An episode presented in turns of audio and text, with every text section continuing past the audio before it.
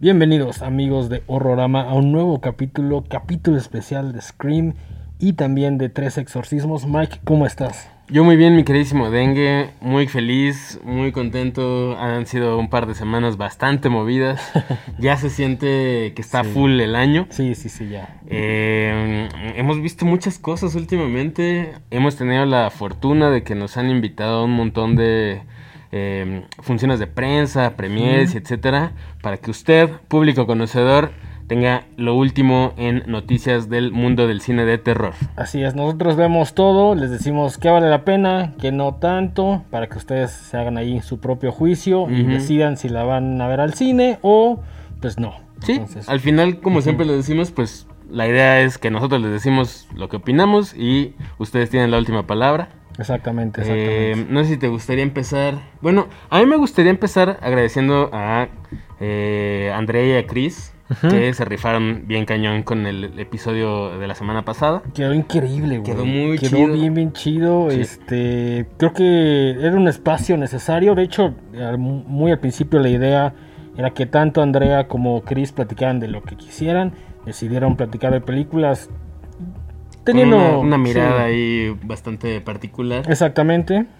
Y este, pues quedó bastante chingón, Sí, ¿no? no, y la gente reaccionó muy chido. Ahí sí se avientan los comentarios que nos dejaron. Mismos que Dengue procederá a leerlos. Saludos del, del día de hoy. Eh, pues muy, muchos, mucha gente diciendo que, que les gustó y que les gustaría que Sí, estuvieran más seguido ese combo de Andrea y Chris. O pues cualquier otra amiga que quiera venir a platicar. Sí, claro, estaría, estaría micrófono. increíble. La verdad es que Horrorama sí- se esfuerza por ser un espacio eh, diverso. eh, Diverso. Sí, Sí. A, a ver, para hay, que no hay sea... espacio para todos. Claro, claro, El terror no es privativo de nadie. para nada. Eh, y nos gusta tener variedad de opiniones y de puntos de vista, más que cualquier otra cosa. Entonces, pues aquí están los espacios, aquí están los micrófonos, aquí está Horrorama para quien quiera venir a cotorrear de vez en cuando. Exactamente, entre Y- más diversidad, mejor. Ya, Sí, ya, no, sí, ya no queremos más, eh, más hombres platicando de películas de terror, porque eso ya somos tú y yo. güey. Exactamente, el chiste es que ustedes también tengan ahí variedad, que no se aburran. Eh, entonces, pues, ¿qué te parece si pasamos a los saludos? Vamos con los saludos del último capítulo, que fue justamente el que grabaron Chris y Andrea Miedo mismo. Saludos a Arearte, saludos a Grafit, saludos a Bernie Ortiz, a Eructitos del Cine, que ya es clientazo, a Yuno, a Monse Cortés, a Ashanti Marrufo, a Marigu Cebada, a Liliana Ávila, a Sael Chivo, Enrique Rojas, Miriam Anguiano, Fer Toral, Milena Gil, Ana Montt, Claudia Munguía, Mayra García, Órale. Alexa Sandoval, Daniela Juárez Contreras y por último a David Zárate. Güey, hasta yo comenté ese video. Nos encanta, nos encanta que nos dejen saludos, nos encanta ver cómo va creciendo la comunidad.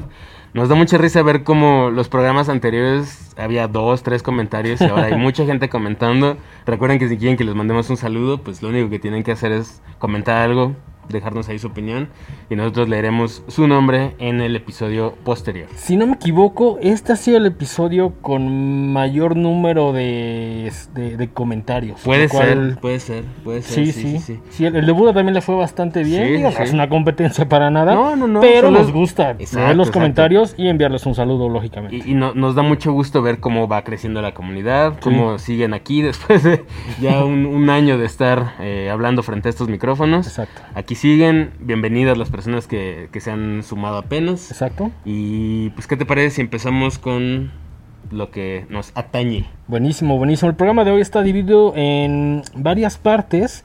La primera de ellas, y como pues, obviamente pueden ver, tenemos que platicar de la película más caliente que hay en este momento en el mundo del, del horror. Obviamente Scream 6, bastante esperada. Eh, este, este capítulo de la franquicia que ocurre justamente en Nueva York.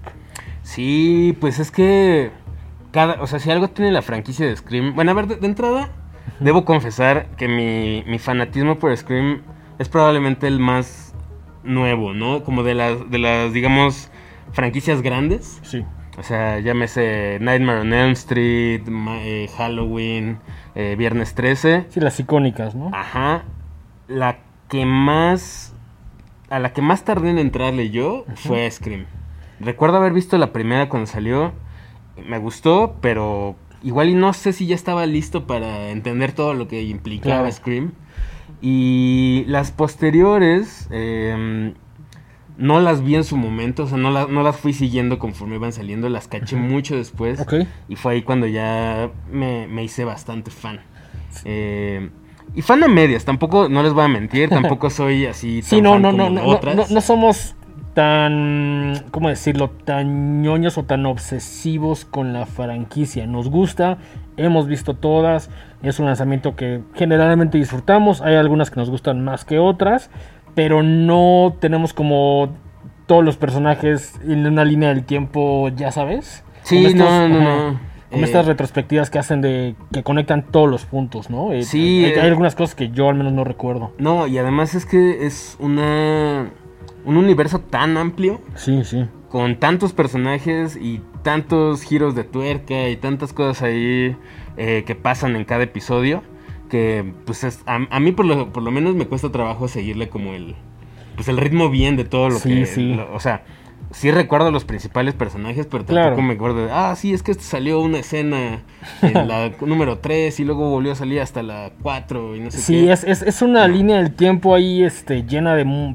personajes. No, para nada es queja, no. pero por ejemplo, gente como Gastón Sí, sí, tiene sí, sí. ubicado prácticamente todo el universo de Scream, ¿no? Sí, saludos a nuestro amigo Gastón Espinosa, que es bastante fan. Ahí tuvimos chance de ir a la, a la premier y nos tocó al lado. Exacto, sí. Y él sí está muy. eh, es súper fan. Entonces, sí, de repente se aventaba unos comentarios así: Ah, porque por ejemplo, el personaje de no sé qué. y así Lo cual como, nos encanta, ¿no? Sí, entre, no, entre claro, más, claro. entre más ñoño mejor. Sí, sí, sí. Este, también debo decir que él era una de las personas más emocionadas en el cine, ¿eh? Él tenía toda la intención de venir a platicar con nosotros, pero pues ahorita le, digo, le mandamos un abrazo y un saludo, anda de gira y no se nos pudo unir, pero lo tendremos próximamente porque de todas maneras nos ha expresado en repetidas ocasiones su interés de venir a platicar a Horrorama. Sí, pero sí, eh, algo que, que dice Dengue y es muy cierto, es que nos tocó una sala repleta de fans. Sí, Y eso es algo que hace mucho, mucho no me tocaba. O sea, ya, me, sí, ya nos habían tocado salas llenas, pero pues ahora que somos, bueno, que tenemos la suerte de que nos invitan a estas cosas, Sí. pues nos, nos toca ir a funciones de prensa o a funciones como premieres o para gentes que tienen como eh, muchos seguidores. Sí. Entonces, pues ahí de repente nos tocan películas que no sabemos bien qué onda y llenan la sala pues con personas que saben que van a hablar de ella. Pero específicamente para Scream, creo que la- las personas de Paramount que tuvieron eh, el acierto de traerla, bueno, obviamente porque es de Paramount, sino Sí. de traerla a México y de hacer además una fiesta después, eh, se encargaron de llenar la sala de gente muy fan. Sí, sí, creo que a diferencia de otros eventos que nos han invitado, este sí se sentía como muchas personas que sí estaban ahí porque genuinamente eran fans, ¿no? Así es. Entonces, eso, eso siempre es chingón porque verla, verla con personas que invitaron porque tienen números o por el motivo que sea, que no conectan tanto, pues ves luego cómo se salen o están platicando. Entonces sí siento que el, acierto, de- en este caso de Paramount, de invitar a muchos fans, eh, sí cambia la experiencia de cómo vivimos la película. Tenía buen rato que no veía una sala tan emocionada. eh, no sé, fue, fue, fue una, fue una buena experiencia en total, ¿no? La fiesta también estuvo bastante chingona. Sí, sí, Quizá sí. un poco de más, güey. Este, Tal vez nos excedimos un poquito al final, pero bueno, eso no lo vamos a discutir aquí. Creo que lo forzamos mucho, pero bueno. Nos forzamos un poco, nos sentíamos veinteañeros otra vez. y yo llegué un poco muy tarde a mi casa. Y Sí. creo que tú también. Así es. Y bueno, pero eso no es el punto. el punto es que, em, pues justo, ¿no? O sea, uno va al cine y espera obviamente pasarla bien. Y creo que lo mínimo que esperas es que la persona que está enfrente o al lado de ti, pues esté poniendo atención. Y que, como dice Dengue, no esté en el celular o platicando, no sé qué. Y aquí solamente, más bien, no solamente la gente estaba muy atenta, sino que celebraba cada eh, easter egg, cada eh, inside joke. Eh, Scream es una de las franquicias, pues yo creo que con mayor cantidad de referencias, tanto de otras cosas como del, de, de su mismo mundo. Exacto, exacto. Y por eso mismo es lo que les decíamos, ¿no? Se- o sea, se necesita tener un gran nivel de fanatismo para cachar todas esas referencias. Y aquí había un montón de gente aplaudiendo, celebrando, eh, Riéndose, emocionándose, sí, sí, riéndose sí. cuando pasaba algo, por muy mínimo que fuera. Y eso es muy chido porque es como de, ah, órale, la persona que está aquí no solamente la está viendo, y no solamente no está distraída, sino que está disfrutándola. De acuerdo. y eso acuerdo. es algo bien, bien, bien chido. Sí, era, era tal cual como ver la película con amigos que en ese momento descubres que son tus amigos, ¿no? Así es. Entonces, ¿qué te parece si platicamos un poquito de qué va la película y posteriormente nuestras opiniones? Así es, ¿Verdad? este, me voy a quitar la máscara porque me estoy asando y porque no veo nada porque no traigo mis lentes. Dale, dale, dale. Así que voy a revelar a la- al, ¿Vas a revelar al asesino? al asesino. Yo todavía no. Perfecto, yo ya no aguanto. Em, pues a ver, em, esta película está dirigida de nueva cuenta por este mm, colectivo llamado Radio Silence, ¿no? Que lo integran eh, Matt Bettinelli y Tyler Gillette, que eh, junto con otro vato que se llama Chad Villela, pues tienen este, este gran colectivo y eh, pues son responsables de la producción de un gran número de películas bastante relevantes en los últimos años. Tienen por ahí eh, eh, una que se llama Devil's Due. tienen, son los responsables de la primer VHS, bueno, toda la Uh, franquicia de sí, VHS. Muy bueno. Bueno, no, hay, hay cosas que valen la pena, otras no tanto. Pero en, en estas como ejercicios siempre encuentras algo chido. güey. Es lo que te iba a decir, como ejercicio es muy interesante porque justamente eh, pues son antologías, ¿no? Entonces Sí. le dan la oportunidad a muchos cineastas Que que están empezando a, a- a aportar su visión. Entonces eh, también tienen, de ellos es eh, Southbound. Eh, esta otra película muy famosa hace un par de años que se llama Ready or Not. También ellos son responsables. Eh, Scream 5. Y ahorita vi que estaban trabajando. No sé si sigue ese proyecto. Pero el año pasado se confirmó que ellos iban a estar eh, haciendo el remake de eh, Escape from New York. Órale. Híjole, tengo miedo, ¿eh? O sea, Siempre tenemos miedo cuando son... claro, cu- cuando son cosas que de alguna manera muy icónicas o que están hechas por tipos como John Carpenter que sentimos que son como... medio sagradas, ¿no? Ajá, o sea, no- no, no hay nada o sea, sagrado. Comentábamos con Buda que no hay nada sagrado, pero sí es como... Esa no me la toquen. Sí, es como... uy, es como... Ajá, ¿Por, qué, como por qué que- no vas, por qué no vas a tu casa y piensas en una historia nueva, carnal? Es- O es- sea, como- sí, exacto. Pero bueno, ya no vamos a clavarnos en eso otra vez. Pero sí es como. Como cuando alguien, alguien te dice, oye, ¿me prestas tu videojuego tal o tu película tal? Y que dices, "Y- sí, pero cuídamela un chingo Ajá, porque es muy ajá. especial para mí. De acuerdo. Lo mismo pasa en, en- Sí. con el cine de terror. Es como, híjole, pues órale, a ver qué haces con esta franquicia. Pero cuídamela mucho porque le tengo mucho cariño. Sí, ¿no? es como trátala con respeto. al Trátala menos, con- ¿no? Es lo único que pedimos, Sí, que las traten sí. con respeto, ¿no? Eh, entonces, bueno, eh, este colectivo que les digo que se llama Radio Silence son los responsables de la última entrega de Scream, la 5, que nada más se llama Scream, y esta que es Scream 6, que además, cosa curiosa, es la primera que se escribe con números romanos. Exactamente. Son pequeños detallitos que uno no puede evitar notar de vez en cuando y Claro. que dices, ah, qué simpático, Está chido, ¿no? Está chido, está chido, está chido. Em, y la, la escribe un señor llamado James Vanderbilt, que no, no es James Vanderbilt. No, no, no. No es, es una, con es el- una confusión muy... muy, muy recurrente por ahí. Eh, a- alguien cuyo nombre no diré me dijo, es que aparte no puedo creer que la dirigió el mismo vato de Dawson's Creek. No, ese es James ese Vanderbilt. es Van- ajá. Este es James Vanderbilt. Eh, que entre, que entre otras cosas es productor de una película que también ya vimos, que no vamos a hablar el día de hoy, eh, pero que se llama Bed Rest. Sí. Y, Ya la vimos, ya la eh, vimos. También es el, él hizo el screenplay de esta película que a mí me fascina, que se llama Zodiac. Uh, de- sí. Dirigida por David Fincher, de Com- 2007. complicada, porque es una película lenta, larga, pero, pero efectiva, ¿no? Yo soy ultra fan de esa película, la veo muy seguido. Ah, sí. Sí, sí, sí. Yo, yo es como esas películas que las veo y digo, me gustó, pero tiene que pasar un rato para volver a verla. Lo ¿no? sé, lo sé, es, es- Mm. es pesada, Mm. pero creo que me gusta porque es está tan bien contada y son personajes tan carismáticos. Sí, y David Fincher se luce ahí como cineasta, entonces... A, a diferencia de Alien 3. A diferencia de Alien 3, que, uy, el- híjole, eso da para otro programa especial. Alien 3, rápidamente, eh, pues es una película que incluso el mismo David Fincher desconoce, se, se quitó de los créditos. Él la odia. O sea, imagina qué tanto te tienen que cagar algo.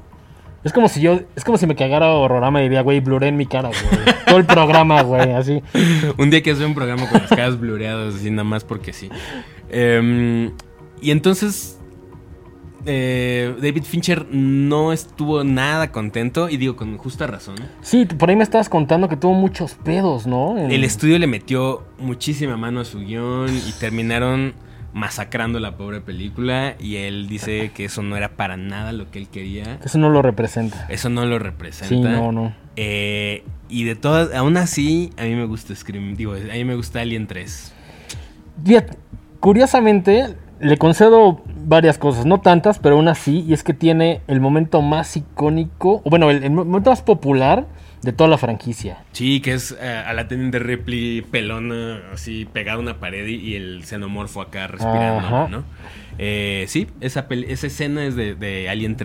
Tres, ujú. Pero la verdad es que sí, no, ya siendo muy objetivos, a pesar de que a mí me gusta, no es una gran película. No, eh, en algún momento haremos un especial de Scream con nuestro ranking ahí. Sí, de- sí, sí, sí, sí. Nu- Nunca hemos hecho un, un especial de Alien y creo, Creo que, no, y, y- y es como esas cosas que ya debimos haber hecho. No, No, y además ya viene la, la, la nueva película de Sí. Alien, dirigida nada más y nada menos que por Fede Álvarez. Grandes, grandes expectativas. güey. Grandes expectativas. Pero bueno, nos estamos desviando un poquito del tema, como de costumbre. Em, entonces, eh, bueno, James Vanderbilt eh, hace el screenplay de, de- de Scream 6. Em, creo que lo primero que llamó la atención es que Ya no es en Woodsboro. antes de eso, eh, le dieron luz, luz verde a- con apenas tres semanas de haberse estrenado la número 5. Órale. O sea, fue casi inmediato. La 5 fue un exitazo, le Sí, fue súper bien. en Como que taquilla. dijeron, seríamos estúpidos si no sacamos una, una, una continuación a esta historia, ¿no? Y algo que llamó muchísimo la atención desde el principio es que em, esta chica Sidney Prescott, eh, mejor, bueno, más bien Neve Campbell, mejor conocida Ya como, como Sidney Prescott, eh, después de un par de meses de que ya estaba en producción, anunció que después de cinco entregas, después de 25 años en la franquicia, ya no iba a formar parte porque hubo un tema ahí de salarios. Y de hecho, eh, esto ya suena como chismorreo de las estrellas, pero bueno. No, no, me interesa, por favor. Matthew Lillard, que también aparece en la, en la primer eh, en la primera película de Scream, como el, el famosísimo Stu, Stu Maher, eh, salió también a declarar que él estaba de acuerdo con que no tendría por qué aceptar menos paga, ¿no? Claro. Y, y de hecho se aventó un quote ahí así como de ¿a poco a Tom Cruise le pagaron menos por Maverick, no? Claro, claro. No, Entonces- y- o sea, yo creo que estoy súper de acuerdo, ¿no? Sí. Aunque también creo que el amor por y lo icónico que es la franquicia es como, oh, no sé, complicado, ¿no? Que de hecho, eh, Courtney Cox fue la primera en confirmar que sí.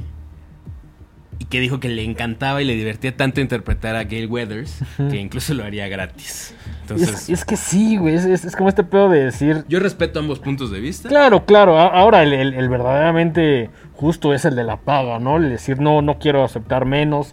Pero también amor a la franquicia es muy fácil que por ahí te digan, güey, sabes que esto es un putazo, sabes que está increíble y además lo amas, güey.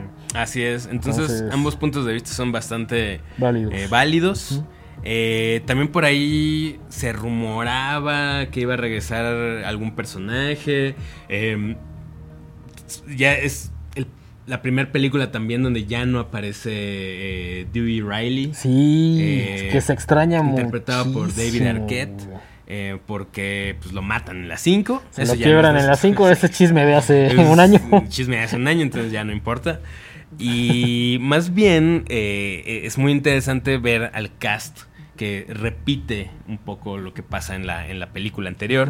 Tenemos, como ya mencionamos, a Courtney Cox, a Melissa Barrera, a la chica del momento Gina Ortega, ¿no? Exactamente. a Jasmine Savoy Brown y a Mason Goodwin como los personajes principales, ¿no? Además de la ya mencionada Courtney Cox.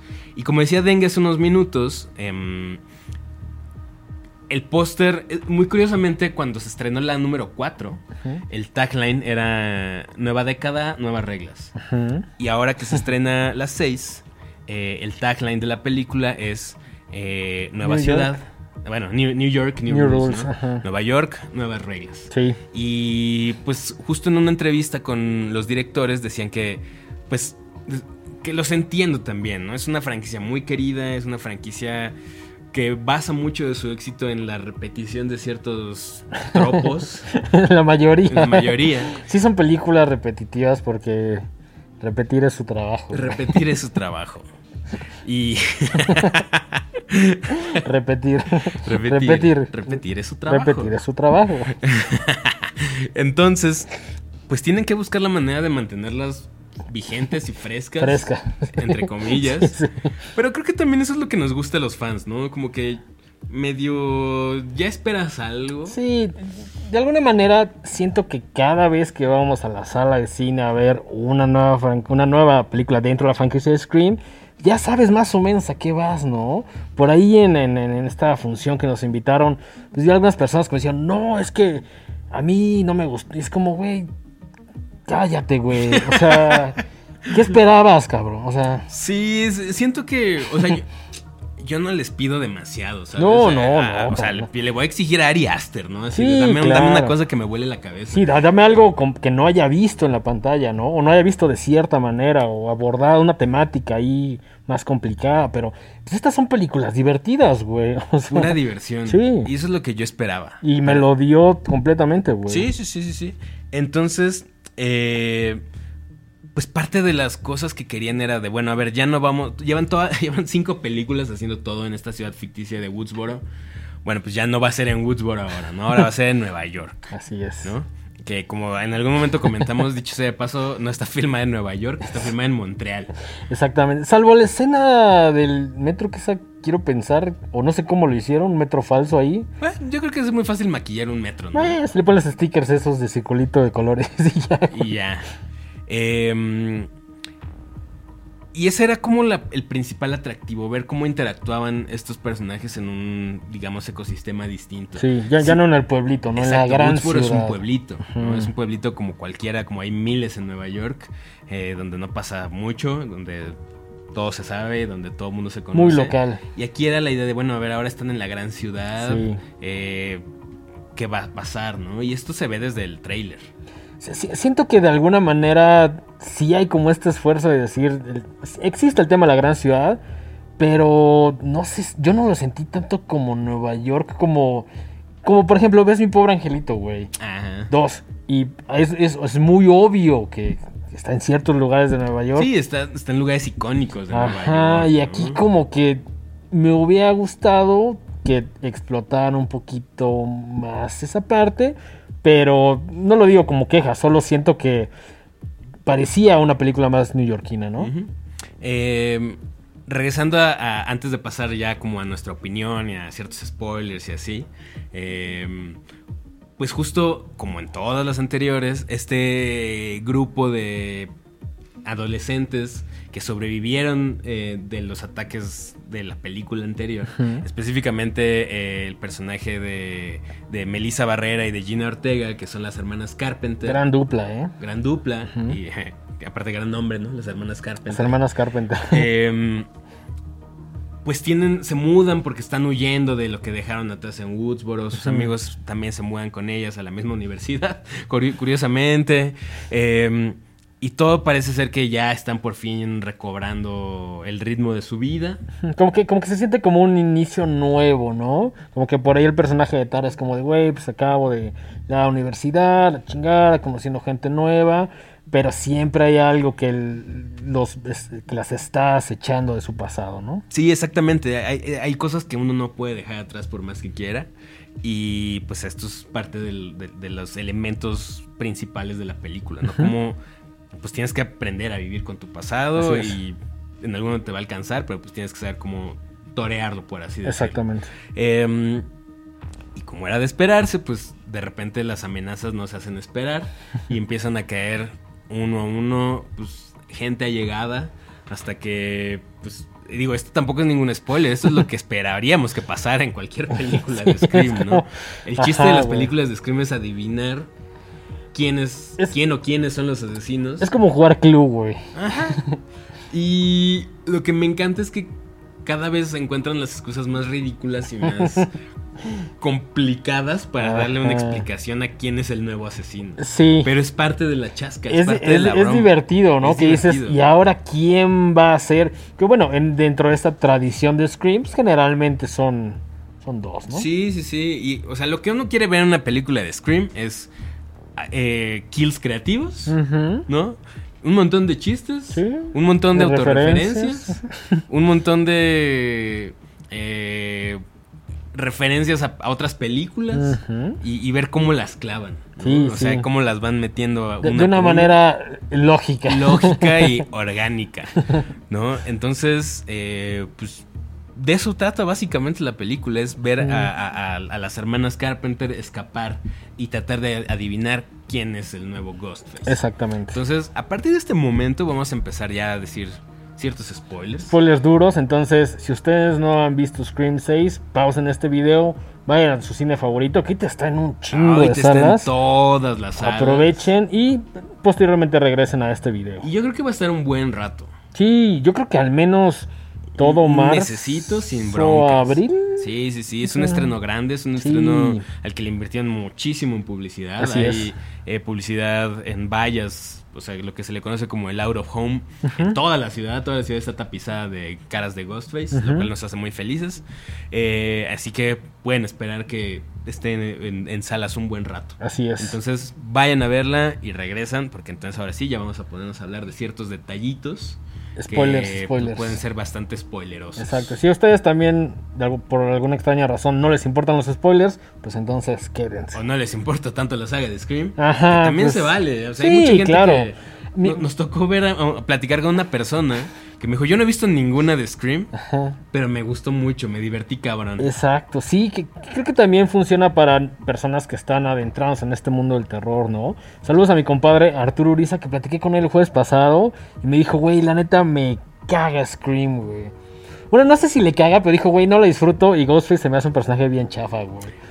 Fíjate que durante muchos años se me hizo un personaje bien chafa y ya le agarré cariño. Yo siempre le, le tuve cariño desde 1996, güey, o sea... Es que como, ajá, como que no tenía un, en mi opinión, creo que me tomaba demasiado en serio la saga. Mm, claro. Y como que dije, bueno, pues es que si en la 1 ya mataron a los asesinos, ajá. ¿Cómo, ahí, acaba el legado, personalidad a, un, personaje que ya se murió? Sí. ¿No? Y, y que a diferencia de otros slashers famosos como Freddy Krueger, como Jason Burgess, son el mismo que siempre encuentra una manera de revivirlo, de volverlo a traer. Ajá. Y aquí es como de, pues si cada, cada vez va a ser un personaje distinto, pues qué onda, ¿no? Creo que es lo que a mí me gusta más. Ahora ya lo entiendo y ahora ya lo disfruto y ahora ya entiendo que su onda no es ser esta fuerza imparable. No, no, es, bastante torpe porque pues es, el torpe. Es, podría ser tú, podría ser yo, podría ser personas normales. Así es, así es. Y creo que ahí está la magia de, este personaje, ¿no? Es un o sea, desde la idea de que uno puede comprar en el súper y que de hecho pasa en el universo de, Scream, la máscara, ¿no? y que hasta hay dentro de la película otra película. Que, o sea, dentro de la franquicia de Scream hay otra subfranquicia llamada Stab. Stab, que aparece en Scream 2, ¿no? Y que aparece desde Así empieza Scream 2, de hecho. Justo. Y, y es, o sea, ahora ya lo entiendo. Y ahora ya le agarré el gusto y ahora se me hace casi casi hasta brillante. Claro, claro. Lo, enredado que se pone para explicar una cosa bien tonta, ¿no? Y, y cómo es este juego de sí, como dices, de, detectivesco, de a ver quién será, ¿no? Y... A, mí, a mí es lo que me encanta porque es como esta idea de Batman, ¿no? Bueno, puede ser quien sea, así como Ghostface puede ser quien sea, ¿no? Y hay, hay muchas máscaras y eh, va cambiando conforme pasa la película. Entonces, esa posibilidad de que pueda ser quien sea, a mí me encanta, güey.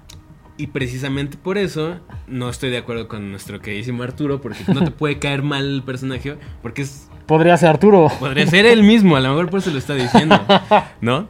Entonces, am, bueno. em, fue una cosa muy. O sea, yo la neta, toda la película.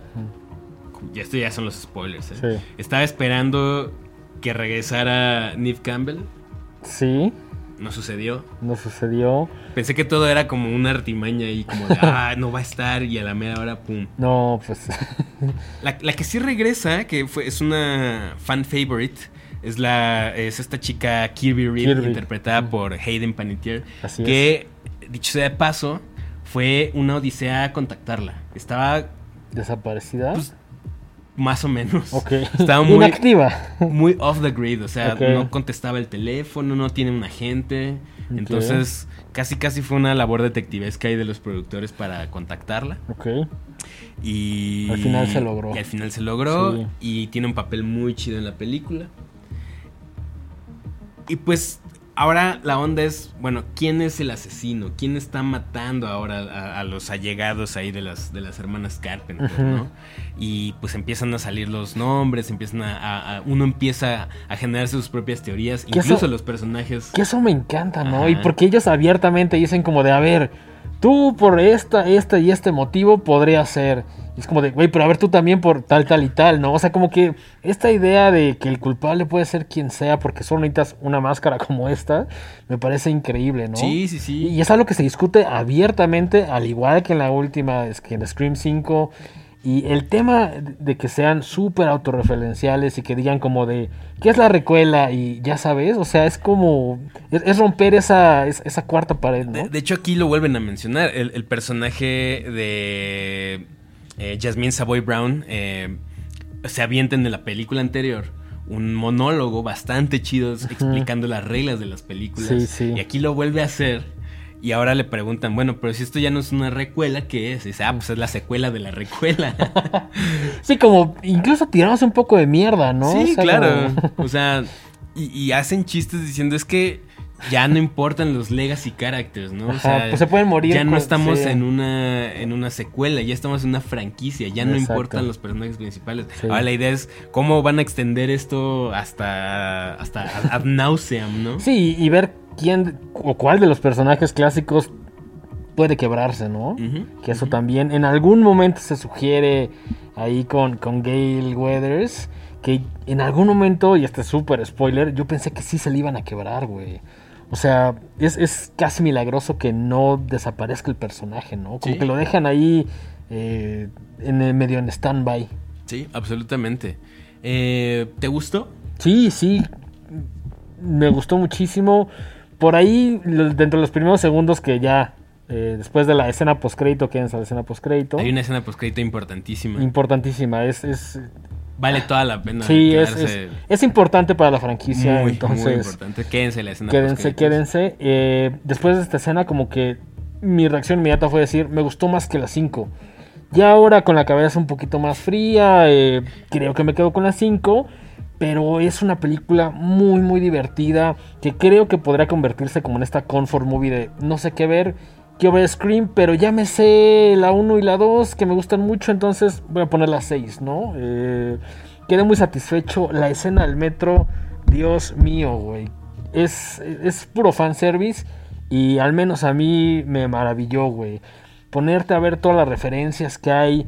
Personajes un poquito más obvios. otro- es, es como si de pronto en la película te pusieran como una suerte de, de estos libros de Wally, güey.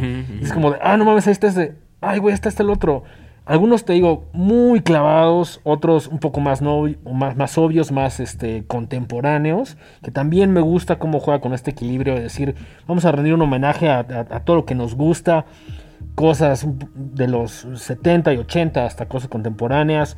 La escena del metro para mí vale toda la película. Sí, gran, gran, gran escena. O sea, y esto, esto ni siquiera es un spoiler porque la revelaron desde el tráiler. Sí, sí, Entonces sabes es que hay una escena... La versión extendida del tráiler, Ujú. ¿no? Y, y es esta parte donde están escapando de, obviamente, del asesino. Se suben al metro y están en Halloween. Y entonces todo mundo va disfrazado. Y está increíble porque están disfrazados de N cantidad de personajes que queremos un chingo, ¿no? Sí, y además no solo del mundo del, del horror, ¿no? También hay un David Bowie por ahí, este... Hay un, un dato muy curioso. En una, en una de las escenas, una, una toma, eh, ellos van bajando las escaleras y va subiendo una persona disfrazada de Mojojojo, Órale, güey. este eh, villano de las Ajá. chicas superpoderosas, porque la persona, que no tengo apuntado el nombre ahorita, pero la persona que hace la voz de Ghostface en el teléfono es el mismo que hace la voz de Mojojojo en las chicas superpoderosas. Qué loco, no, no me fijé en eso porque si llega un momento donde te bombardea, te bombardea y es como de voltear a la izquierda o a la derecha o estoy pensando en lo que acabo de ver, entonces si es una escena que en cuanto salga en, en- en plataformas o en formato físico, vamos a estar ahí pausando para... Yo creo que a estas alturas ya hay un video en YouTube que... Sí, explican así todos los easter eggs de la escena del metro. Sí, Pa- seguro. Paréntesis, también aviéntense el intro de Guillermo del Toro. No solo el intro, sino el intro que te va diciendo todos y cada uno de los personajes. Es un ejercicio excelente y está en YouTube. El intro de Guillermo del Toro de la casita del horror de Exactamente. Ah, sí, sí. Perdón. Dejando la emoción. Me ganó la emoción. Hay, hay un, hay una intro de la casita del terror. Que ese, ese episodio ya, ya se nos surgen las habas. Nos queman las habas de hacer ese episodio. Todavía no llegamos a eso. Pero hay un, eh, una intro dirigida por Guillermo del Toro con una cantidad estúpida de, de cameos Referencias. Excelsa. Y hay un video donde Guillermo del Toro explica cada uno. Exactamente. Eh, bueno, pues lo mismo va a pasar con, con Scream 6. Sí, ¿no? sí, seguramente O sea, a estas alturas ya hay, ya hay un video que se buscan así como Software Scream 6. Vienen ahí todas las referencias, no pausa y diciendo esto es esto, ¿no? Sí, sí, sí. Entonces, pues, como decíamos, yo no esperaba que me cambiara la vida. No, no. Yo no esperaba que fuera así la mejor película del terror del año. Es una película, es como ir a ver a un compa que hace mucho no ves y que ya sabes que a pesar de que has hablado, no has hablado con él en años, van a volver a pasársela chido y van a hablar de las mismas estupideces y se van a volver a divertir como siempre. Para mí eso es Scream. Esa es la descripción tal cual es. Entonces, esperen reírse mucho, esperen un montón de Referencias. esperen pasarla bien, se la van a pasar muy bien, yo creo. Sí, sí, la verdad es que es una, es una experiencia divertida. Si son fans de la franquicia, obviamente la van a amar. Si ustedes no están tan cercanos al universo de Scream, incluso podría decir que es una buena película para entrarle. No Pues, sé, sí. te digo, conocimos a alguien que era su primer Scream y salió bastante satisfecho. Creo que en general estas películas tienen el mérito de decir, no necesitas saber todas las referencias, no necesitas ser un fan clavado para poder disfrutarla, ¿no? Como que de alguna manera funcionan de manera independiente, aunque obviamente si tienes todo el contexto, pues vas a encontrar más diversión, por decirlo así, ¿no? Sí, sí, sí, sí. Y ojalá les toque una sala como la que nos tocó a nosotros, llena de fans, Fans, que aplauden cada vez que pasa algo chido, cada Sí, vez que pasa algo divertido, que hacen eh, algún, algún callback a alguna de las películas anteriores. Entonces, creo que no hay mucho más que decir. No. Vayan a verla, Está en el cine, va a estar mucho nuestra rato. garantía de calidad. Garantía Horrorama y Garantía el- Horrorama. Su, su respectivo sello. La van a pasar muy bien, esa es la realidad, ¿no? Y ya, tan tan. Eso fue nuestra, nuestro comentario sobre Scream. Exactamente. Así es. Ahora sí Eh, procedo a quitarme, a- revelar al asesino. Bien, entonces, ¿no te estabas asando? Un poquito. Aparte, te quedo con una marca aquí en la nariz. No, mejor ponte la mejor ponte. Eh, ¿Qué te parece, mi queridísimo Dengue, si pasamos a nuestra siguiente película? Una película de la cual teníamos expectativas, o al menos yo, medianas, ¿no? Un poco medianas y al final eh, salimos pues muy satisfechos, ¿no? Sí, sí, sí. Eh, esta es una película que nuestros amigos de Diamond Films nos invitaron a ver A sus oficinas. a sus oficinas. Que además por ahí grabamos un TikTok eh, breve, pero conciso de que las oficinas están bien, bien chidas. Entonces, gracias ahí por, por invitarnos. La pasamos muy, muy bien. Y mm, em, justo em, hemos estado regalando boletos para, para que vayan a la premier. Exactamente. El día de mañana. El día de mañana. Es complicado jugar con los tiempos, pero bueno, el día de mañana eh, los que ganaron boleto pues pueden asistir ahí a Forum Buenavista a ver la película. Así es. Eh, nos- como decía Dengue, nos dijeron, queremos invitarlos a que vengan a ver una película que se llama 13 exorcismos. Y Habíamos ahí- visto el póster y honestamente el, el póster no me resulta tan atractivo, ¿no? pasa algo muy curioso. Em, uno como, o sea, nosotros somos diseñadores gráficos de, de carrera. Y pues para nosotros lo visual es muy importante, como ya se habrán dado cuenta con algunas de las cosas que... cómo diseñamos nuestra merch. Merch, cómo- stickers. En Sí. general tratamos de cuidar la imagen, ¿no? Entonces, nosotros somos muy. Estamos muy atentos a, a los fanarts, a los pósters alternativos. Nos gustan esos pósters un poquito más artísticos, un poquito más arriesgados o inteligentes. Sí, como no tan. No, no- no es el póster tipo Avengers que salen todos y que es un vomitadero, ¿no? Cosas eh, chidas, ¿no? Hechas por fans, que creo que hace toda la diferencia. Pero creo que, por alguna extraña razón, absolutamente todas las productoras y distribuidoras, salvo ciertas excepciones, Salvo ciertas excepciones.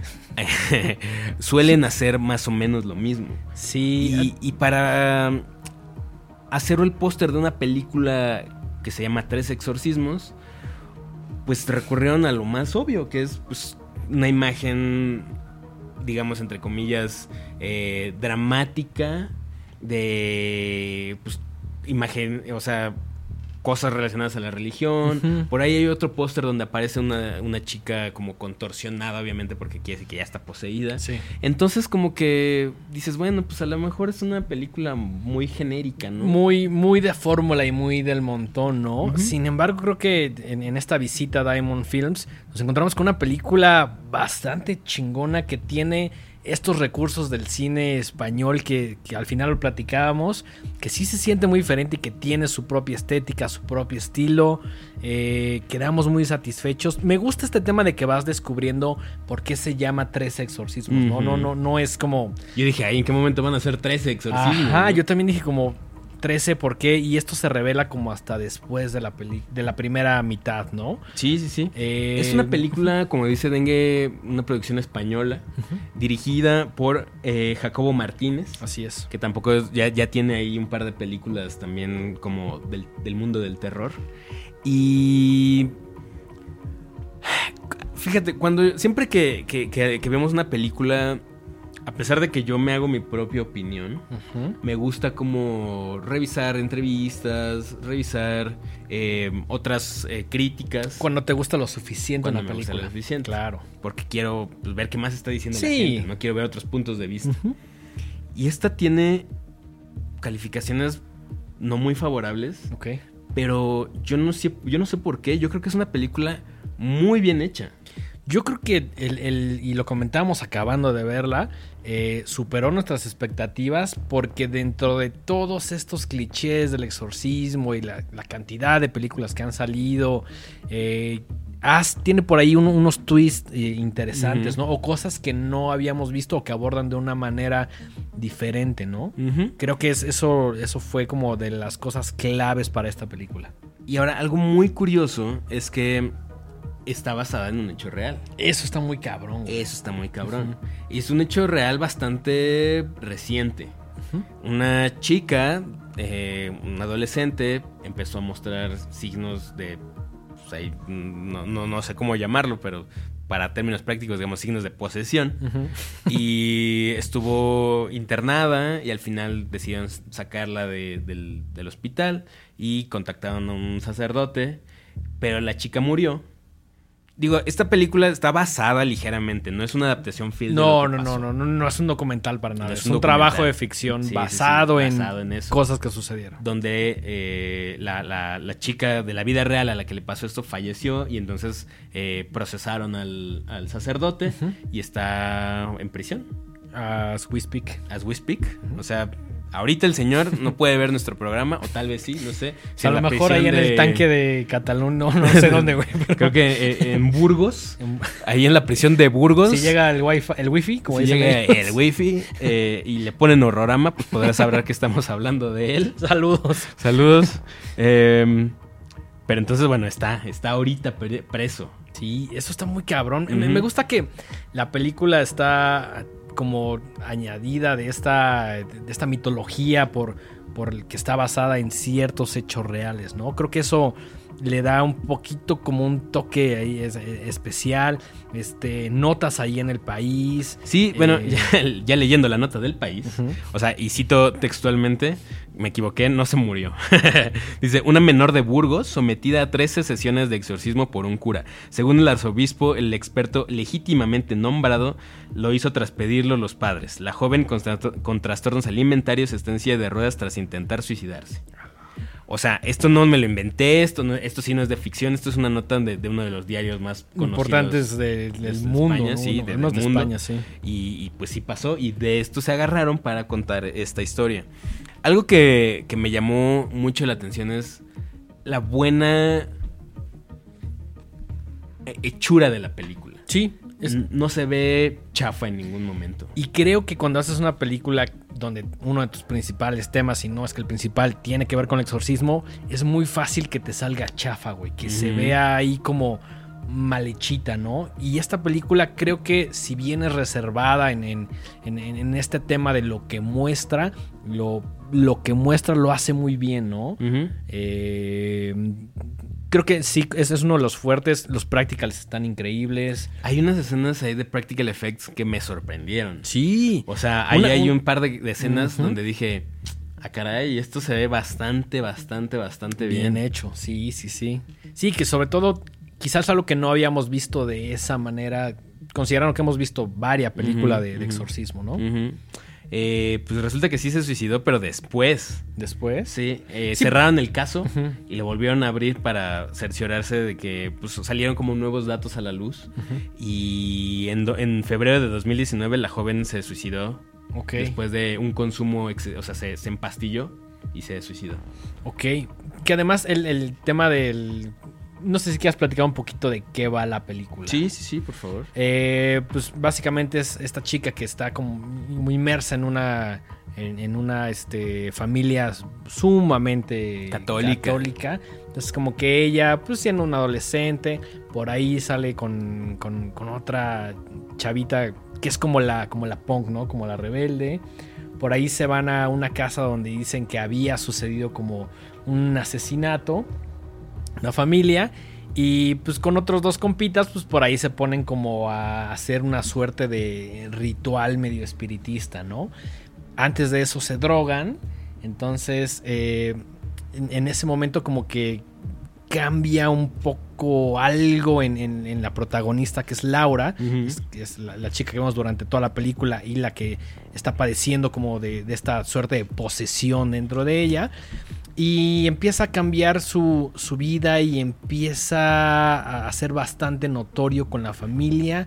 Y una de las cosas que más me gustan es que se, se debate si, como el, el- el- tema como un poquito más espiritual, contra el tema un poquito más médico, más científico, ¿no? Como de decir, bueno, pues seguramente la droga que consumiste esa noche en ese lugar hizo algo en tu cuerpo, en tu mente, que es lo que es- estás volviéndose como el resultado de, esto, esto que estás experimentando, ¿no?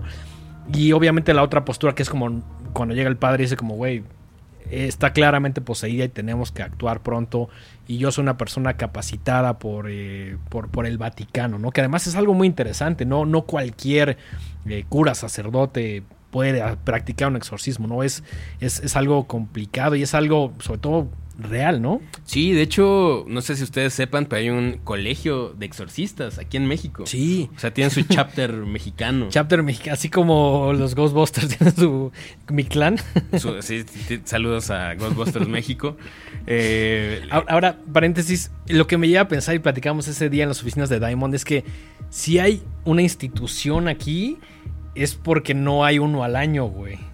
ajá. Es porque hay varios, pero no sé, güey. O sea, ¿por, por qué harían una institución de algo que no. que están ahí sentados, a lo mejor estudiando? No sé, güey. Digo, ahora sea, tampoco estamos diciendo que sea un plantel gigantesco. No, no, no. No, o sea, no. no, tenemos ni idea. No, no, no. Pero bueno, ya para que haya un, una institución oficial reconocida por la iglesia donde se enseña a exorcizar, es porque pues, ha de pasar más frecuentemente de lo que uno cree, Yo creo. ¿no? Eh, de hecho, para este programa queríamos contactar a un sacerdote del colegio de exorcistas, pero eh, no fue posible. No fue posible. Son muy celosos de esta información. Sí. No les gusta, y eso se me hace hasta cierto punto chido, no les gusta dar entrevistas, porque están muy comprometidos con la causa, evidentemente, y con el hecho de que, pues si es para morbo, Nel. Es que también velo desde su punto de Sí, vista. claro. Es, es algo importante, es algo... Creo que tiene una visión completamente diferente a la nuestra que para nosotros es como un entretenimiento de una ficción, ¿no? Y para ellos es un caso de estudio muy complicado que tienen que prepararse, que no tiene nada de divertido y que hay mucha gente Qué loco, ¿no? morbosa, ¿no? O sea, o sea, para nosotros esto, esto es diversión. Para Sí. nosotros esto es una película. para alguien, alguien se está rifando el- pues ahí el físico. De entrada ya le invirtió años de su vida. O sea, prepararse como sacerdote ya toma años. Y supongo que ahora especializarse en exorcismos, pues ha de ser o- o- no sé cuánto tiempo tome prepararse, pero ha de ser una buena cantidad de, de años. Y además. ¿cómo, ¿cómo te preparas para... ¿Y dónde haces tus, tus prácticas profesionales? Eso es algo que también no sé. No, hay, hay tantas dudas y muy pocas respuestas, güey. Y desafortunadamente no nos quisieron decir. No, no. Pero nosotros somos unas personas muy comprometidas con nuestro público. Así es. Y en esta ocasión Ajá. decidimos contactar a alguien que nos va a dar la otra cara de la moneda. Exactamente. eh, el doctor eh, Luis Alviso, que pues es ne- neuropsiquiatra y que nos va a dar su punto de vista acerca de esta discusión que sucede en, en- en la película, ¿no? Si es un tema un poquito más como espiritual, si es un tema un poquito más médico. eh, en, en unos momentos van a poder escuchar la breve charla que tuvimos con él. ¿no? Tuvimos una, una entrevista con el doctor eh, y justo queríamos preguntas que todo mundo se hace, ¿no? O sea, acabamos de ver la película, estábamos platicando ahí con, con la gente de, de Diamond y al menos tres de las personas incluidos en que, que estaban ahí, pues sí, sí creen en, en- en esta, en la posesión. Tú, yo como persona muy escéptica, me cuesta mucho trabajo creer que eso es el resultado de un ente malévolo que quiere apoderarse del cuerpo de alguien. Que digo, además no le veo mucho el, el caso. ¿O sí? Es que no sé, o sea, No, me parece completamente válido que no, que no creas. ah, no, pero te voy a decir por qué no creo. Ajá. O bueno, o por qué, ¿Por qué no te suena lógico? por qué no me suena tan lógico. Digo, a ver si no me estoy sellando ahí. si mañana empiezo a vomitar verde y cosas así, pues ya sabrás, ¿no? Ya, ya sé a qué instituto acudir. Ah, ya sabes a qué instituto acudir. Eh, yo, yo me considero una persona no creyente, o sea, yo, yo soy una persona atea. Y pues ya de entrada admitir esto pues va en contra de lo que creo, ¿no? O sea, tampoco estoy diciendo que la ciencia puede ¿Explicar todo? Yo creo que el método científico sirve para explicar todo, pero obviamente no, no quiere decir que ya tengamos los recursos para poder explicar. Y Yo- esto, cada año hay descubrimientos científicos de toda índole y de todas las magnitudes. Sí. Entonces seguramente hay un montón de cosas que si la, si la historia de la humanidad se, viera como un corredor lleno de puertas, hay puertas que todavía no hemos alcanzado a abrir porque no estamos en el punto evolutivo en el cual podemos abrirlas y entenderlas. Yo creo que muchas. Muchas, puertas. muchas, muchas. Pero no quiere decir que no las vamos a poder eh, entender en algún momento. Que nos vaya a tocar o no, quién sabe. ¿Quién sabe? ¿Quién sabe? Pero, a ver, y esta creo que es una pregunta un poquito más personal. ¿No te gusta vivir en un mundo en el cual hay cosas que no ah, me fascina. A ver, esa es otra. Yo no estoy diciendo que ya quiero que se sepa todo. Me encanta que haya cosas que no conocemos. Si no, pues muchas de, la- de las cosas que nos gustan, pues perderían un poco la magia. Sería un mundo un poco aburrido, ¿no? Sería un mundo un poco aburrido y justo no habría lugar a- al misterio y a la imaginación, que creo que al final del día es lo, lo más chido. Sí. ¿no? Eh, entonces, pues no sé, como que me entran muchas, o sea, a ver, por decir algo. ¿Por qué cuando alguien, un, un demonio posee a, a alguien, por ejemplo, en, en el mundo occidental, es por lo general un demonio de la mitología católica o, o con raíces como derivadas del catolicismo, Ok. ¿no? O hebreas o Sí. lo que tú quieras. Porque no te viene a poseer un demonio De hace... chino, ¿no? Sí, sí. O sea, o están, están- tienen un. ¿Acaso tienen. se repartían el mundo ahí también? Así de, a ver, los demonios chinos acá. Y los demonios africanos de este lado. ¿no? O sea, no sé. Eh, ¿y Hay, muchas dudas, ¿no? si son tan poderosos, Ajá. ¿por qué solo poseen a una persona a la vez? ¿Por qué, ¿Y por qué no hay evidencias más? ¿Por qué, ¿Y por qué no pasan como al- en la- a la luz del día? ¿Por qué no puedes ir caminando en la calle y de repente estar poseído, ¿no? O sea, ¿por qué son siempre tan similares? ¿Por qué son graduales? ¿Por qué no pueden ser fuerzas más destructivas o, o dar evidencia de cosas mucho más poderosas? Me encantaría tener una respuesta para todo A eso. mí también. A mí también. Este no es el punto de este programa. Aquí no, vamos a discutir esas cosas. Aquí No. hablamos de películas. Exactamente. Pero bueno, eh, eh, son muchas dudas que tenemos y que la, la vamos a seguir teniendo y que la gente va a seguir teniendo. Y que quiero largo. seguirlas teniendo. Sí, sí, sí, sí, sí. Pero justo parte de- de- del dilema de este tipo de películas es son cosas, son trastornos, son eh, afectaciones eh, psicológicas o físicas, o hay razones mucho más oscuras que no podemos entender y que pertenecen al mundo sobrenatural. De acuerdo. Y precisamente con eso en mente, hoy decidimos darles el punto de vista científico. Nos vamos por el punto de vista científico. Nos hubiera encantado tener los dos, pero no, no hay mucha apertura y también entendemos por qué, ¿no? Me gusta, me gusta que siga siendo ahí como, no, no, no, no podemos hablar de eso. o sea, está, está como chido, ¿no? Como que Sí. hay cierto, cierta mística también. Eh, pero, como de todas maneras cada año hay como 10 películas sobre exorcismos, les prometemos que vamos a seguir buscando la oportunidad y a la menor provocación vamos a tener la opinión de alguien experto en exorcismos. Exactamente. ¿Cuándo? No lo sabemos, Algún día. pero lo seguiremos buscando para ustedes. Exactamente. Eh, pues antes de despedir el programa, nos gustaría pues, agradecer de nueva cuenta a- al doctor. Doctor Alviso, Luis Alviso, que por ahí nos concedió un tiempecito dentro de su apretada agenda para platicarnos un poquito más como de la perspectiva científica del exorcismo. A la gente de Diamond Films que nos invitó a ver estas películas y que nos dio boletos y que nos va a seguir dando boletos para ustedes. Por ahí se vienen cosas que no les vamos a decir ahorita qué es, pero Sí. que les van a gustar. Si ven estos videos y les dan like, es más probable que Diamond nos dé boletos para ustedes. Ajá, y pa- aparte por ahí vienen unas cosas Sí. que sabemos que les van a gustar un montón. Entonces, si yo fuera ustedes, me quedaría aquí. Seguía Horrorama, Seguía seguía Horrorama. Diamond, Ujú. eh, ap- apoyaba en general. ¿no? Ajá, y también darle las gracias a la gente increíble de Paramount que nos invitó, que nos regaló nuestras mascaritas y que se rifó con una fiesta bastante chida y que pues esperamos que todos los estrenos de Paramount también seamos invitados para podérselos traer a ustedes. Exactamente, porque Y- además son cosas como muy de acuerdo al programa, ¿no? Absolutamente. Al menos nos gustan varias cosas de Paramount, pero hay cosas muy evidentes como Scream. Así es. Em, también antes de terminar el programa, nos gustaría dejarlos, tenemos en exclusiva un... em, le llaman featurette, es como un pequeño video.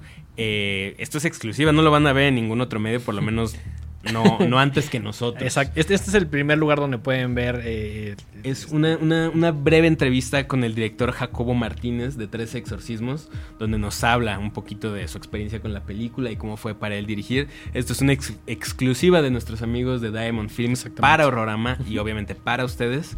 Entonces, pues bueno, sin más preámbulos, los dejamos con la entrevista con eh, el doctor Luis Alviso. Luis Alviso y con eh, la entrevista con el director Jacobo Martínez eh, para que tengan un poquito más de carnita. Nos gusta darle un poco de variedad al programa también. Sí, y pues eh, antes de ir con, con estas entrevistas, con, con estos eh, extras que tiene el, el capítulo de hoy, ¿qué te parece si Mike nos dices tus redes sociales? Claro que sí, a mí me encuentran en Instagram como Mike-Sandoval- y en Twitter como arroba Miguel Sandoval.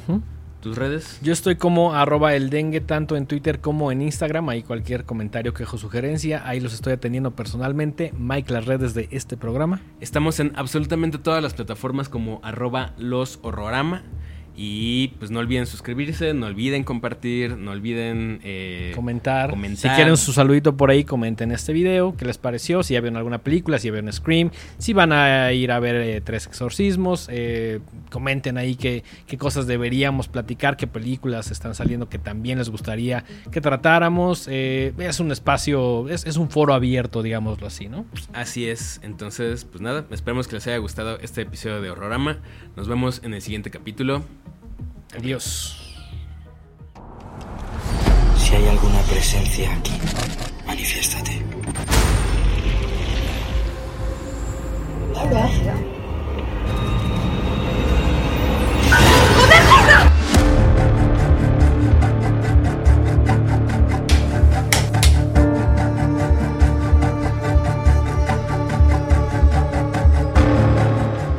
Pensé que sí, que, que- que podía dirigirla, eh, que tenía los elementos, la película, que yo podía manejar y, que- y creía que podía aportarle, aportarle cosas. Que la parte técnica se ponga al servicio de la historia y, y- y es como disfruto. Asunción, qué alegría verte. Yo también me alegro de verte, Carmen. Desde el principio él tiene muy claro qué es lo que está contando y qué es lo que quiere contar y cómo, cómo lo va a hacer. Me parece que es un director muy hábil con la cámara y muy hábil con los actores. cómo iba a dotar la curva, cómo iba a ser todo este trabajo emocional. Las dudas se me disiparon rápidamente en cuando le vi trabajar. Sabe escuchar muy bien, entonces cualquier cosa que le dices, él te escucha. Si tú propones algo, si, o sea, a la hora de grabar propones algo que no se lo has contado y le gusta, te viene y te lo dice. Tranquila, estás en el hospital. Respira, respira, respira. Lo que más me gusta y lo que más me estimula es la, es la parte humana y de, de- de personajes y de, de la historia. ¿no? Hay un- una, una línea de comportamiento en los personajes que me parece que Jacobo lo ha entendido perfectamente y su exigencia para con nosotros no va más allá de aquello que tiene que ver con eh, que, que- que quede claro qué es lo que le pasa al personaje en función de, de los demás. Necesitamos un lugar en el que Laura se sienta segura. Y Jacobo tiene una calma que es muy de agradecer en cualquier, en cualquier persona que dirige el rodaje. que su, su- su forma de, de trabajar es, a mí me parece perfecta. vamos, ¿no? ¿Dónde está?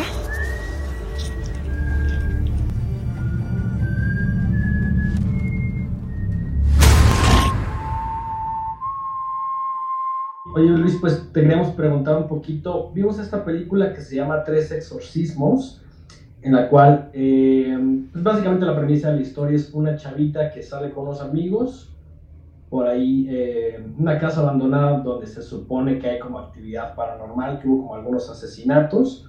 Eh, se drogan, creo que no especifican con qué droga es, y a partir de eso hacen como una suerte de ritual eh, como medio satánico y eh, la, la película debate si la chavita eh, empieza como a tener estos cambios o, o estos como estos como como de la onda de la posesión como estas señales de posesión o si es el tema de, de- de las, de las drogas. Entonces, básicamente queríamos saber cómo tu postura eh, co- como, como neuro, eh, como, qué opinas sobre principalmente estos temas del exorcismo, si crees que es real, si abordas un tema como más, eh, no sé, médico y crees que es pura charlatanería. eh, cuéntanos un poquito, por favor. Bueno, no he visto en específico esa película. Te puedo decir de esta otra que, pues, era, éramos más chicos y, y jóvenes cuando salió la del exorcismo de Emily Rose. Pero este es como un claro ejemplo de cómo empieza eh, mucho de este debate, ¿no? Eh, si te fijas, incluso hacen eh, alegoría en ese del exorcismo de Emily Rose a una hora que es las 3.33 de la madrugada.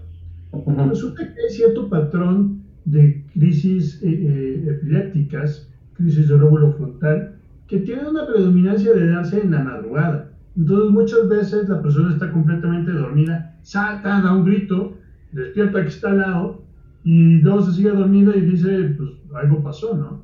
De hecho, las 3.33 o entre la 1 y las 4 es la famosa hora de las brujas. Y entonces la gente se despertaba pensando que es la hora que me están haciendo una brujería, que es la hora en donde está pasando esto. Pues resulta que es una de las horas o un periodo del tiempo en donde nuestra fase de sueño cae con un pico más alto de cortisol. Digamos que nuestro cerebro está programado para descansar distinto a distintas horas. Y en esa parte, en ese ciclo, es cuando ya cambiamos a un sueño que ya va más a fase REM, que ya va más a estos picos de cortisol, en donde nuestro cerebro se tiene que estar como depurando de toda la inflamación que tuvo alrededor del día. Entonces, en ese momento es cuando de repente, si ya estamos demasiado estresados, estamos demasiado tensos, estamos ansiosos o estamos deprimidos, es la hora que nos despertamos. Con respecto a esto, los exorcismos, pues muchas veces lo que vemos en la clínica pues es un poco epiléptico que está ahí o la asociación de un consumo de sustancias. Pensemos esto. En la actualidad todo el mundo conocemos que las personas dicen, ah, mira, los hongos o la psilocibina y áreas en donde sabemos que en los próximos 10 años la psilocibina se va a utilizar este, probablemente como un tratamiento neuropsiquiátrico. ¿no? Yo soy neuropsiquiatra, entonces sé y entiendo que en los próximos 10 años va a ser un advenimiento de muchas de estas líneas de investigación y que actualmente ya están. Pero resulta que si tenemos en nuestro código genético algo que pueda disparar este tipo de circunstancias, pues es como, es como estar jugando una ruleta rusa con una bala y, un cartucho de tal vez de mil combinaciones o más. Pero donde te tengas esa suerte genética y resulte que pues esa bala te salió, entonces en el momento de consumirlo puedes empezar a tener sintomatología muy bizarra. Ok. Yo te doy un tratamiento, hablando un poquito de esto, de un tratamiento para depresión resistente, que es a base de distintos este, puntos. Uno de estos se basa en un medicamento que actúa a nivel de NMDA, que es la parte de la ketamina y la esketamina. Estos ya son tratamientos autorizados. Pero resulta que hay un paciente en específico que tuvo un factor de disociación. Y entonces en ese factor de disociación llegaba a ver una señora sin piernas que se le quedaba viendo y estaba ahí flotando. Y tú estabas ahí al lado y le duraba un efecto de cinco minutos y luego se iba. Entonces, oye, realmente fue un fantasma que se le apareció de momento abrupto y ella estaba. Pues no, la verdad es que es esa parte de su cerebro que está mandando esto. Eh, tú no lo sabrás, pero no, no, no, continúa, continúa, por favor. Más bien tenía algunas preguntas, pero ahorita que termines.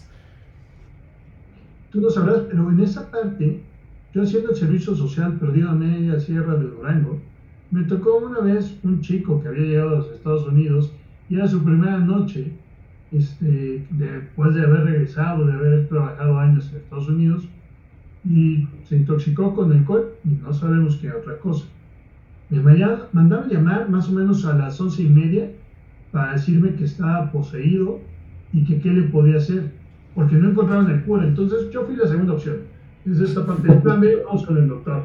Yo llegué, lo vi, lo exploré, hiperreflexia, tenía las superdilatadas, estaba con agitación. Dije, pues sabes que está intoxicado con algo. De no hacerle nada, intentar hacerle por, por lo menos un lavado gástrico pues vamos a hacerle un lavado. Le pedí a mi asistente este, y a otro chavo que me ayudara a sostener un ratito, le hicimos un lavado gástrico y empezó a estar más tranquilo. Estuvo mejor. Pero en cuanto salí yo, entró el cura echando agua bendita. Y echando así, bendiciendo todo el cuarto. Porque ya lo habían encontrado, ya por fin llegaron con el cura. Estuvo rezando ahí, estuvo rezando como dos o tres horas y a la mañana siguiente le organizaron un mini desfile en el pueblo y una parte de, este, de darle las gracias porque había exorcizado a ese chico. A mí, pues, la verdad es que fue, pues, qué bueno que tuvimos opción B, ¿no? Pero en esa parte hay sistemas culturales que lo van a asimilar así, que yo creo que si le preguntamos al chavo qué le pasó, él sí diría que se le metió al diablo se le metió por drogas y quién sé qué otras sustancias se metió, pero pues es una parte que científicamente cuando exploramos y cuando buscamos este punto, una persona que dice estar poseída, casi siempre encontramos alteraciones neurológicas. Y no quiero meterme en temas de enfermedades muy raras que, que, que son eh, por demás interesantes. Sí. En, en esta película que justo para eso eh, queríamos tu opinión. Eh, plantean, eh, es una película nueva, por eso, por eso no la has visto todavía, se va a estrenar apenas la siguiente semana. Em, se llama Tres Exorcismos y está basada vagamente en un caso que hubo en España, en la ciudad de Burgos, sobre un, una chica que pues tenía varios trastornos y al final su familia decide que efectivamente pues no la pueden tratar con medicina y entonces eh, recurren a un sacerdote católico eh, especializado. No cualquier sacerdote puede hacer exorcismos, solamente unos muy específicos, muy entrenados y pues la someten a un proceso ahí bastante tortuoso de pues estar haciéndole una serie de ritos eh, católicos para, para exorcizarla. algo muy interesante de esta película es que justo plantean mucho eh, esta dicotomía entre, ok, está la parte de la fe, pero también está la parte médica, la parte científica, ¿no? Y de hecho, una de las personas que conoce a la, a la, chica, que es la, eh, digamos, la psicóloga de la escuela a la que asiste, eh, se pone a investigar y se, pone, se da cuenta que pues efectivamente ah, hubo droga en, el momento en el que empezó a manifestar estas cosas y que además traía un montón de eh, bagaje personal muy pesado, ¿no? Viene de una familia sumamente católica, con una madre un poco opresiva y un poco obsesionada con la religión, eh, sufría de bullying por parte de algunos de sus compañeros, etcétera, ¿no? Entonces, eh, quería preguntarte si en tu experiencia o en tu carrera alguna vez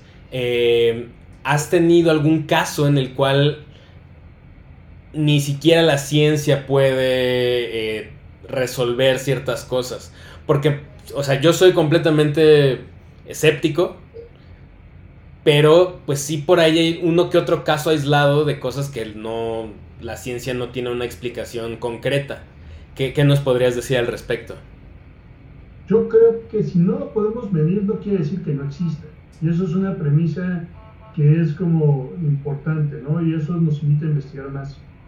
Les decía estas enfermedades más raras. Imagínense una chica que había tenido un desarrollo normal, tranquila, y que más o menos hacia los 19, 20 años, tiene un cuadro en donde tiene una agitación notoria, empieza a estar medio psicótica, empieza a cambiar su conducta y empieza a actuar de una manera completamente abigarrada. En esta parte le hacemos una resonancia magnética, no hay nada, continúa con muchas alteraciones de estado de ánimo, literalmente como si estuviera poseída, ¿no? De repente se reía, de repente lloraba, de repente agresiva. Y en esa parte no había ninguna, ninguna señal de qué estaba pasando. Pues, después de una punción lumbar normal, pues todo normal, se le hace una segunda punción y se le pide una cosa que se llama anticuerpos anti-NMDA. Resulta que hay enfermedades autoinmunes que pueden atacarnos de una manera abrupta, severa, y que pueden hacer que nuestra conducta cambie por completo en cuestión de semanas o, de meses. Y en esta parte, este tipo de alteraciones hay un gran porcentaje que todos los estudios en algún momento nos van a dar negativos a que haya algo mal. Podemos tomar una resonancia, podemos tomar una función. El electroencefalograma casi siempre sí está normal, pero esa parte a veces compañeros neurólogos no le dan como mucho peso. Y es por eso importante seguir investigando. Ahora estamos hablando anti un receptor, pero va a haber anti-blue, anti-D2, anti, anti un chorro de cosas que apenas estamos investigando que no tenemos claro cómo es que se está dando la fisiopatología. Y, pues, yo vengo de esta parte de esas generaciones que están como en ese salto en donde no conocemos este tipo de encefalitis y las que ya la conocemos más. Imagínate que muchos de estos pacientes tal vez son esos pacientes esquizofrénicos que ya se quedaron deteriorados y que son las personas que andan caminando por la calle en esta parte medio psicótica y que pudimos haber hecho algo bien distinto al principio del tratamiento.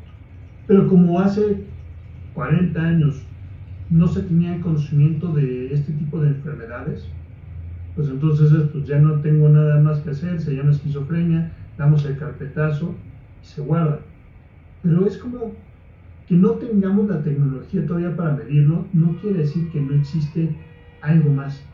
Y en este caso que me platican de esta chica, pues, ¿qué tal si tenía un, un anticuerpo anti-NMDA? ¿Qué tal si tenía esa parte ahí latente o ante otro receptor? Y tan solo ese gatillo que estaba platicando de la droga fue justamente esa bala que ahí tenía la carga y empezó con toda esta sintomatología.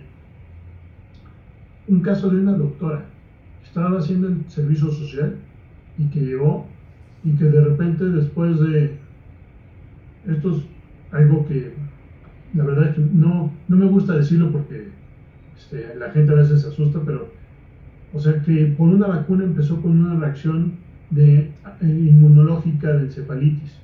O sea, es más fácil que te ganes, estadísticamente es más fácil que te ganes tres veces la lotería a que te pase eso. O sea, es como una parte de si me dices, oye, aunque sepas eso, te vas a vacunar con lo que sea, pero en esa parte es como estadísticamente es más fácil ganarte la lotería tres veces a que te pase eso, ¿no? Pero ese tipo de reacción hizo que la doctora de repente perdiera todo sentido de pudor.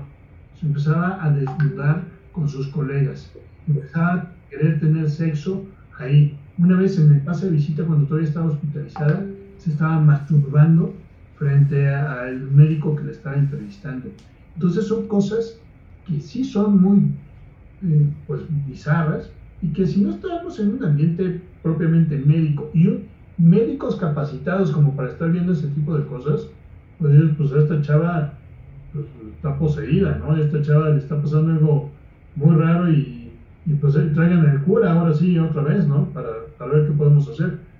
Porque son casos como muy raros, pero pues por eso hay como esta otra línea de las neurociencias que nos enfocamos justamente a buscar este tipo de cosas más, más. Una, una última pregunta, porque sabemos que, que, todavía tienes ahí chamba pendiente. Este, bajo lo que nos, acabas de explicar, tú dirías que cualquier cosa que se le llame, cualquier manifestación que se, se llame como exorcismo, puede ser explicada de alguna manera por la ciencia? Es una pregunta complicada, ¿no? O sea, Tal vez no podemos explicar en este instante, pero tal vez con lo que conozcamos en 10 años lo explicaríamos. O sea, tal vez en este instante sí va a haber como ese grupo de síntomas que por más que queramos no vamos a encontrar realmente qué es. Pero conforme vamos conociendo más, investigando más, pues posiblemente ya tendríamos una explicación. O sea, me quedo pensando cuántas y cuántas personas en algún momento de la vida se le diagnosticó esquizofrenia y realmente tenían un fenómeno de encefalitis por estos tipos de anticuerpos y pudieron haber cambiado por completo su vida. Okay. Esas como partes como interesantes en donde más bien diría, pues no todo va a tener una explicación científica en este instante, pero todo la va a llegar a tener. De acuerdo. Ok, ok, ok. Sí, justo, justo estábamos discutiendo eso hace un, un ratito en el programa eh, ahí tenemos opiniones divididas. Yo, eh, después de comentar Mike que hay un montón de cosas que todavía no podemos explicar, que bueno, que la ciencia no puede explicar, pero como mencionas, quizá en algún momento podrá, ¿no? Sí, sí. Yo, no lo puedo... una, una, una, última pregunta rapidísima. Eh, tú como persona de ciencia, eh, yo sé que igual no, la ciencia y la religión y la fe no están del todo peleadas. ¿no? Hay, hay N cantidad de doctores, científicos que de igual manera profesan alguna fe, alguna religión. ¿Cuál es el punto de convergencia justo entre ser un creyente y ser un, eh, una persona de... O sea, ¿qué tanto se le puede atribuir a, la fe y qué tanto a, la ciencia? O sea, sé que es una pregunta un poco extraña, pero ¿cómo, te debates tú entre ser, bueno, digo, no sé, no sé si tú profesas alguna religión, eh, y, cómo, vives tu vida como una, siendo una persona religiosa, pero al mismo tiempo siendo una persona de ciencia. El ser humano tenemos esta naturaleza en donde necesitamos tener una explicación de las cosas, una sensación de certidumbre. Es una parte en donde si el cerebro no tiene una explicación, como que se siente mal porque se siente inseguro. Entonces es, oye, ¿por qué pasó esto? Y, o sea, ustedes mismos cuando de repente tienen un problema es como, oye, ¿pero por qué pasó? ¿Qué fue lo que fue? ¿Dónde me equivoqué? ¿Qué más pude haber cambiado? Necesitamos tener un sentido de certidumbre y eso es algo biológico, lo traemos. Y en esa parte, explicar por qué salía el sol y por qué se ocultaba, pues genera toda esta cosmología, esta parte de estas ideas. El día de hoy tenemos esta parte donde podemos decir la ciencia nos está explicando todo esto, pero seguir, es seguir creyendo en esto, ¿no? es seguir creyendo en algo. Vamos a verlo de una manera como muy intensa, si quieren ponerlo así, ¿no? Ok, si yo te doy absolutamente todos los elementos que conforman tu código genético, ¿tú podrías crear la vida? Así, si yo te doy suficiente carbono, hidrógeno, oxígeno y eso, ¿tú, tú puedes crear la vida? O vamos con una otra teoría. Ok, todos enseñaron las clases de química de enlaces iónicos, enlaces covalentes, la parte de neutrones y cómo se están pegando, pero, o sea, si nosotros nos vamos a estas teorías cuánticas, pues, nada está completamente pegado, ¿no? Entonces somos una bola de eh, elementos que está flotando y que se están chocando entre ellos y que por alguna parte cuasi mágica de la velocidad y el magnetismo, creemos que permanecen ahí unidos y que no se están separando, ¿no?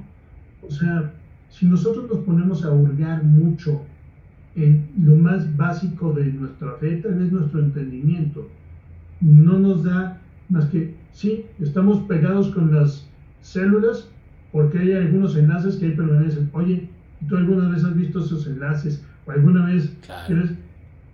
Pues son unas teorías que nos dicen que eso está... La diferencia de la ciencia y la fe es que la ciencia es reproducible. En esa parte es como la más gran diferencia. Si tú puedes estar comprobando repetidamente que algo te sale, eso es un procedimiento científico que tienes que ponerlo a prueba y que tal vez en algún momento va a cambiar y va a evolucionar, eso es distinto.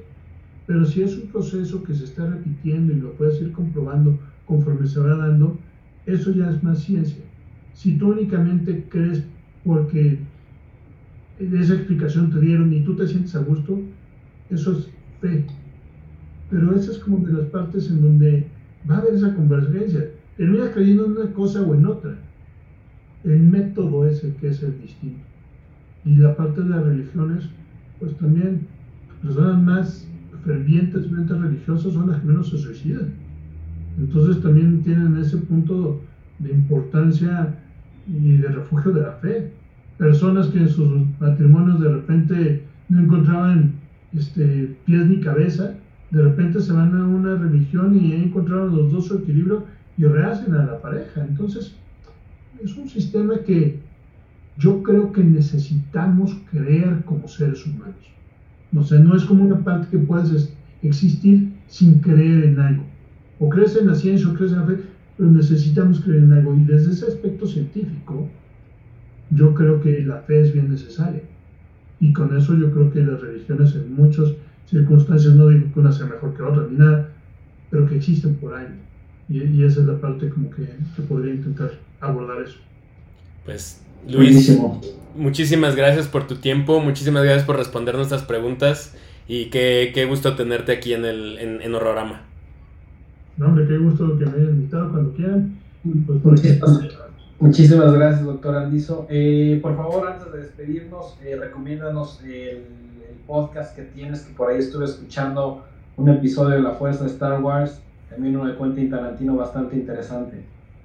Ah, es un, es un proyecto que teníamos ahí que quiero relanzar, a ver si conseguimos suficiente gente que nos diga que sí, que sí lo quiere, entonces ya lo empezamos a hacer. Este, se llama Geekstream Podcast, lo pueden encontrar en Apple Music, lo pueden encontrar en Spotify. Este, Pablo tiene este, bueno, dengue tiene este, los, los enlaces, entonces, este, pues con todo gusto, si les gusta, pues por medio de ahí me pueden contactar y haremos nuevos capítulos de los temas que, que se les vaya interesando también.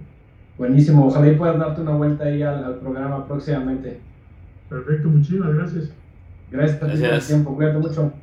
Que estén muy bien. Bye.